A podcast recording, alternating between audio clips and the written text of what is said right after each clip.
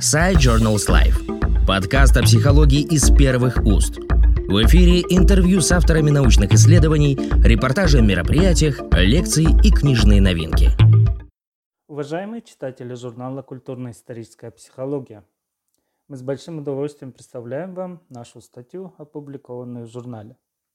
Авторами являются Манди Ларсен, преподаватель университета Якобса в Бремени, Германии, Клаус Бенке, профессор методологии социальных наук в том же университете и заместитель директора Центра социокультурных исследований Высшей школы экономики.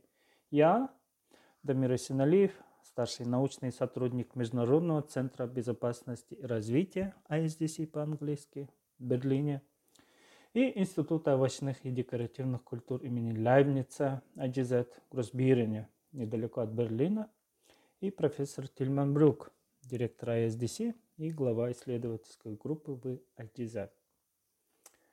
Пенке и Ларсен также являются преподавателями Бременской международной высшей школы социальных наук, учреждения докторского образования, работающего совместно с Бременским университетом и профинансированным в течение 12 лет 2019 года в рамках Excellence Initiative правительства Германии и федеральных земель.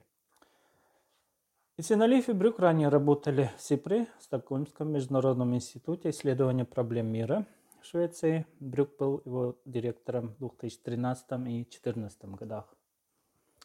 Статья, опубликованная в журнале «Культурно-историческая психология», называется «Социальная сплоченность, этническая принадлежность и благосостояние.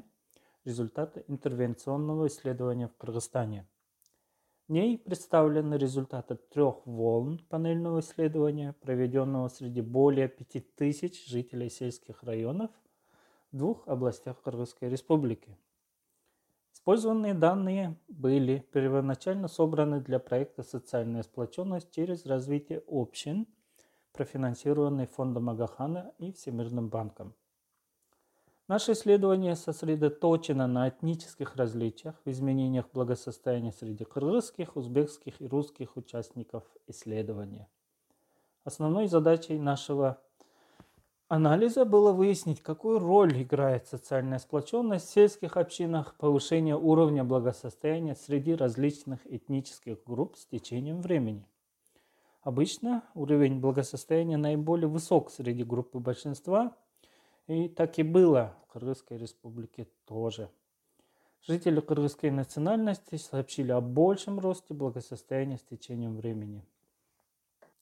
Наша основная гипотеза заключалась в том, что высокий уровень социальной сплоченности в исследованных районах, измеренный в соответствии с концепцией радара социальной сплоченности, будет сопровождаться общим ростом благосостояния с течением времени – такой результат позволил бы предположить, что укрепление социальной сплоченности в сельских районах является реалистичной рекомендацией для улучшения благосостояния жителей Кыргызской республики. Однако наша общая гипотеза о том, что социальная сплоченность в социальном субъекте улучшает благосостояние в целом, не подтвердилась. Однако мы смогли показать, что уровень социальной сплоченности влияет на этнические различия в изменениях благосостояния. То есть там, где уровень социальной сплоченности в сельских районах был высоким, этнические различия уменьшались. Различия в изменениях благосостояния между этническими группами становились меньше, когда социальная сплоченность в районе была высокой. И на основе этих выводов можно предположить, что социальная сплоченность способствует межэтническому миру, что в свою очередь уменьшает межэтнические различия в изменениях благосостояния и счастья. Таковы основные наши выводы. Мы были бы рады получить ваши вопросы и комментарии к данной статье. Спасибо за внимание. Подкаст Side Journals Life о психологии из первых уст.